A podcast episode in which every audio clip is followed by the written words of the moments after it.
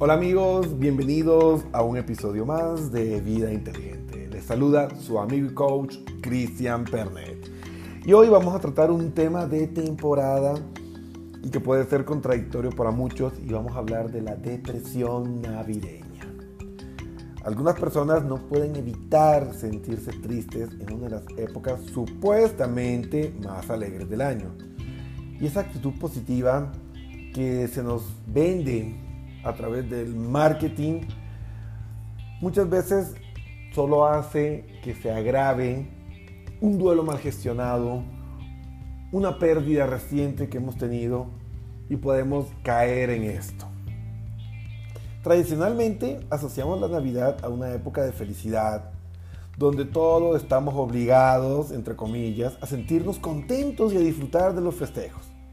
Pero para algunas personas es más bien todo lo contrario y no pueden evitar sentirse tristes durante la época supuestamente más alegre del año.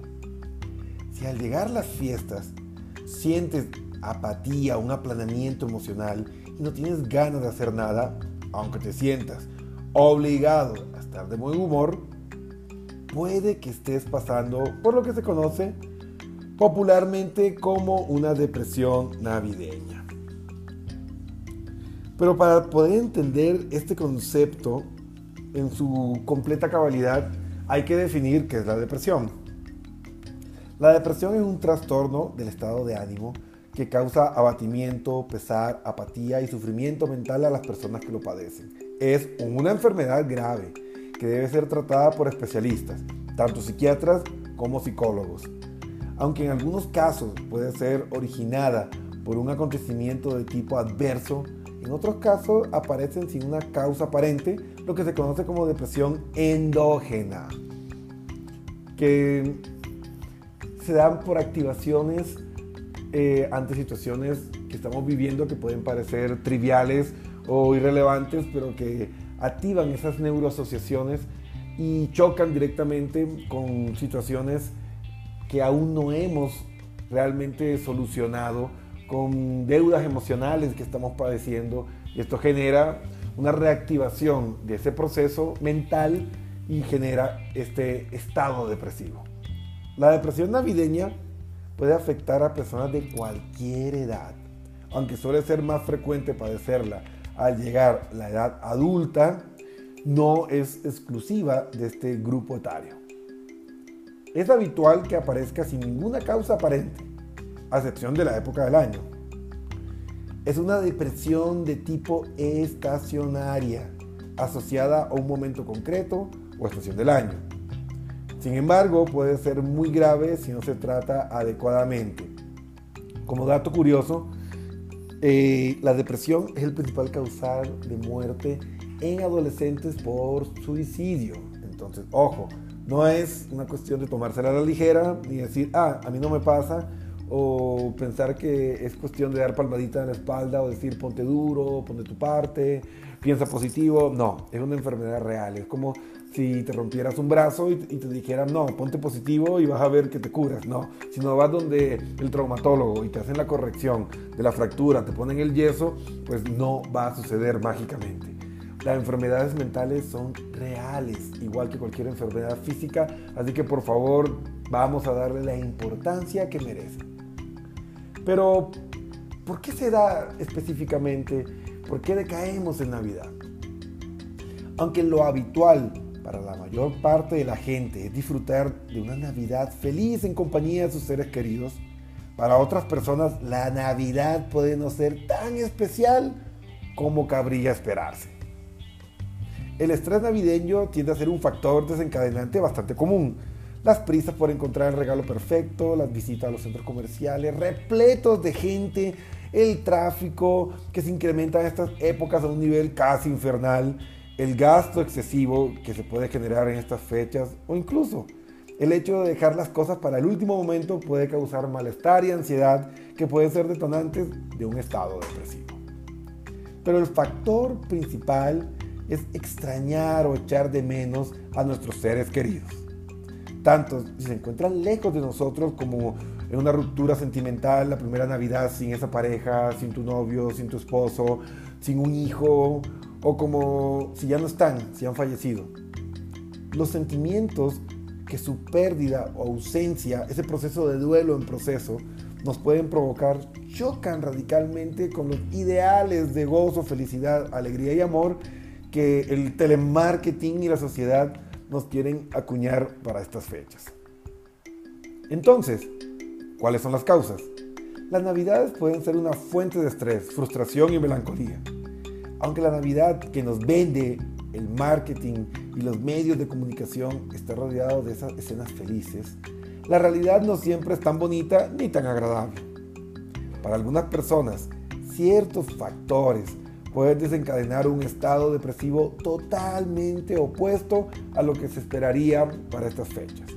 Entonces, ¿cuáles son estos factores que hay que tener en cuenta?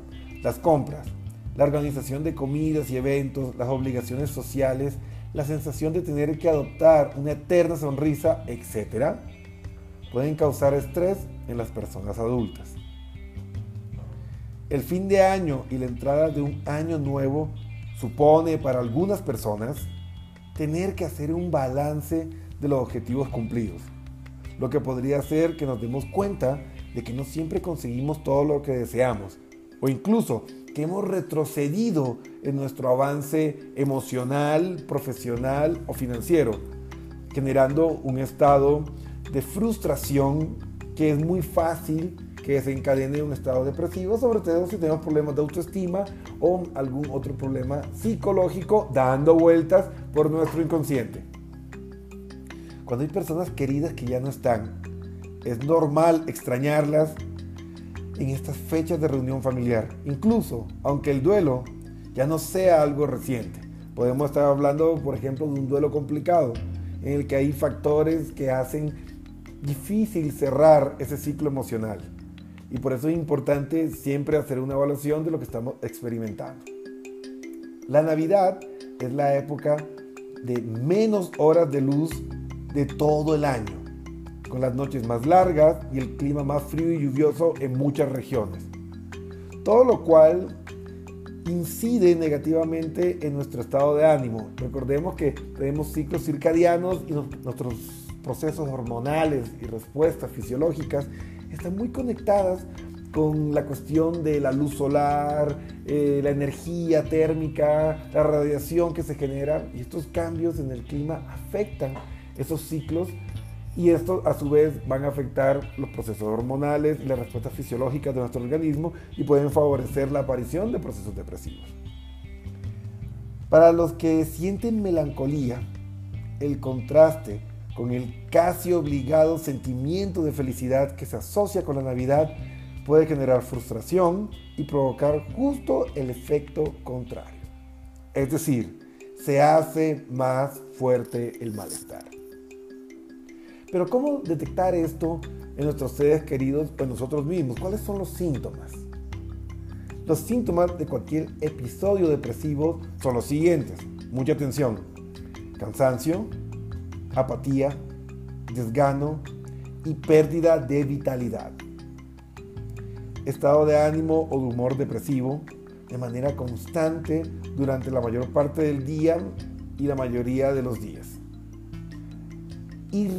Se vuelven irritables en extremo, responden de una manera explosiva, incluso grosera, con el más mínimo roce. Pensamientos negativos, autocompasivos o autodestructivos. Mucha atención. Además, la depresión navideña puede presentar estos síntomas también. Pérdida de interés o incluso aversión por todo lo relacionado con la Navidad. Sentirse molesto o infeliz al entrar en contacto con todo lo que está relacionado, circunda el efecto navideño como escuchar villancicos o ver decoraciones navideñas. Apatía por la actividad relacionada con los festejos familiares, aislamiento y poco interés por la compañía de otras personas. Así que si ves en alguien estos síntomas o los puedes detectar en ti mismo, pues sería momento de buscar ayuda profesional. ¿Cuáles son los consejos para prevenirlos?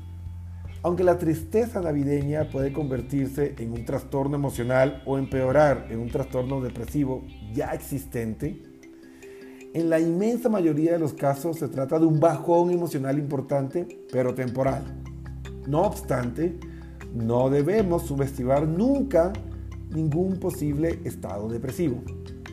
Lo mejor es combatirlo con buena compañía, eh, rompiendo ese círculo del dolor, es decir, aislamiento y esa rumiación en el que te estás castigando a ti mismo. Y sí, rodearte de personas positivas, eh, ser realista frente a los hechos, esto puede ayudar. Si nuestra Navidad no se asemeja a la ideal, no debemos sentirnos obligados a conseguirlo de cualquier manera, porque obligarnos a, pues sencillamente va a generar todo lo contrario. Hay que aceptar las cosas y hay veces que podemos llegar a un buen cierre de año, de Navidad y fin de año y otras veces que no. Pero siempre hay que enfocarse en los aprendizajes, en las enseñanzas que nos dejó cada ciclo de vida y esto nos puede ayudar a proactivizar incluso las situaciones más adversas. También podemos adoptar ciertas pautas de conducta que nos ayuden a prevenir el bajón emocional de estas fechas. Algunos consejos sería organizarnos con tiempo y no dejar todos los preparativos para el final ni encargarnos solos de todo. A veces debemos considerar pedir ayuda a los demás.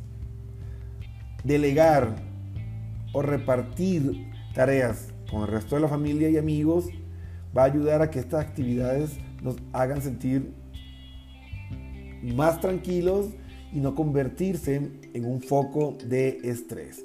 Entonces, cuestiones como organizar los eventos, el hecho de comprar los regalos, decorar la casa, preparar las comidas o la oficina, pueden ser tareas hechas en conjunto y no todo tiene que recaer sobre nosotros. No importa que no todo esté perfecto, ojo, es fundamental relajarnos y disfrutar de tiempo de calidad durante nuestros días de descanso. Un buen consejo es dedicarnos tiempo a nosotros mismos para disfrutar de las cosas que nos hacen especial y que nos llenan de amor hacia nosotros mismos, que llenan de pasión nuestra vida. A veces la Navidad y esas temporadas se convierten en un periodo en que nos disociamos completamente y nos volcamos a satisfacer o a cumplir los sueños de todos los demás, menos los de nosotros. Y recuerden que el verdadero amor comienza con uno mismo. Hay que quererse bien a uno mismo para poder dar amor de verdad a los demás. Entonces, cuidado en caer en estas trampas. También analiza tus pensamientos y modifícalos por otros más positivos o más realistas si es necesario. A veces somos muy exigentes y no vemos los aprendizajes y los pequeños avances en medio de las adversidades, entendiendo que para tomar impulso, para saltar un gran desafío, es necesario retroceder un poco en la vida. No todo el mundo tiene que estar feliz en Navidad. Los problemas no van a desaparecer por sí solos porque llega una fecha. Pero lo cierto es que a pesar de todo ello, podemos estar con las personas que queremos, con esas personas positivas y disfrutar de buenos momentos sin que tengamos que olvidar o borrar de una manera mágica esos eh, hechos o realidades preocupantes que sí tenemos. Si estás lejos de tus seres queridos, busca compañía y mantente más activo de lo habitual. A veces un simple paseo al aire libre puede ayudarnos mucho a mejorar nuestro estado de ánimo. Cuando un ser querido no está, es normal echarlo de menos y sentirnos tristes por su ausencia o por los recuerdos felices que tuvimos juntos a, a esa pareja o a esa persona especial pues se nos viene a la cabeza en estas fechas. Es normal experimentarlo, pero no puedes permitir que tus sentimientos hagan nido en tu cabeza y se conviertan en un estado permanente. Entonces, deja que la tristeza fluya. Mírala, experimentala, entiéndela y permite que siga su paso a través de tu mente. Es decir, déjala entrar, analízala, entiéndela toma los aprendizajes que te deja y luego suelta la emoción. Recuerda que no puedes salir de un lugar al que no has no has entrado. Entonces debes permitirte experimentar y sentir esta emoción. Y luego podrás gestionarla y salir enriquecido y fortalecido de este proceso emocional. Entonces, no te quedes a vivir en tu estado limitante, en tu estado de tristeza. Lo mejor es buscar nuevas actividades y romper esos procesos cíclicos, crear nuevas tradiciones que no asocies a esa persona que ya no está. Y por último, amigos, es importante no forzarnos a hacer cosas que nos hacen sentir mal. O sea, si te está molestando y te está generando malestar una actividad específica, pues no la hagas. Siempre hay una buena excusa para huir de una cena de empresas y no estamos obligados a, asistir, a, estar o asistir a todos los compromisos navideños que se presentan en estas fechas. Trata de salir de casa, de disfrutar de buenos ratos con la familia, con los amigos, pero no te sientas obligado a hacerlo solo porque son fechas señaladas en el calendario y tienes que estar en la cena y tienes que estar en estos eventos. No. Entonces, nadie nos impide innovar, crear y transformar o prescindir de cualquiera de las tradiciones o incluso de personas que nos hacen daño. No tenemos que agradar a todos los demás a costa de nuestra propia estabilidad emocional. Y si, a pesar de todo esto, el malestar persiste o es demasiado intenso, pues lo más aconsejable es consultar a un especialista que te va a ayudar.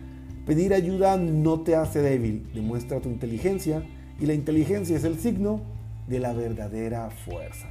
Así que amigo, espero que este pequeño audio te ayude a entender y a reflexionar sobre lo que estás experimentando y pueda ser de utilidad para apoyar a algún ser querido, algún amigo y sobre todo a ti mismo para que la depresión no se convierta en un residente permanente de tu mente y vaya a terminar destruyendo las cosas buenas que sí, a pesar de todo, todos tenemos en nuestra vida. Así que que tengan unas felices navidades y espero que todos podamos compartir juntos de un maravilloso nuevo año 2020. Creo que aún tenemos eh, tiempo para un nuevo podcast, pero caso contrario, pues mis mejores deseos para todos ustedes y que sigan siendo felices. Y recuerden, hagan el bien y no miren a quién. Estuvo con usted y se despide su amigo y coach Cristian Pernet. Nos vemos en una siguiente transmisión.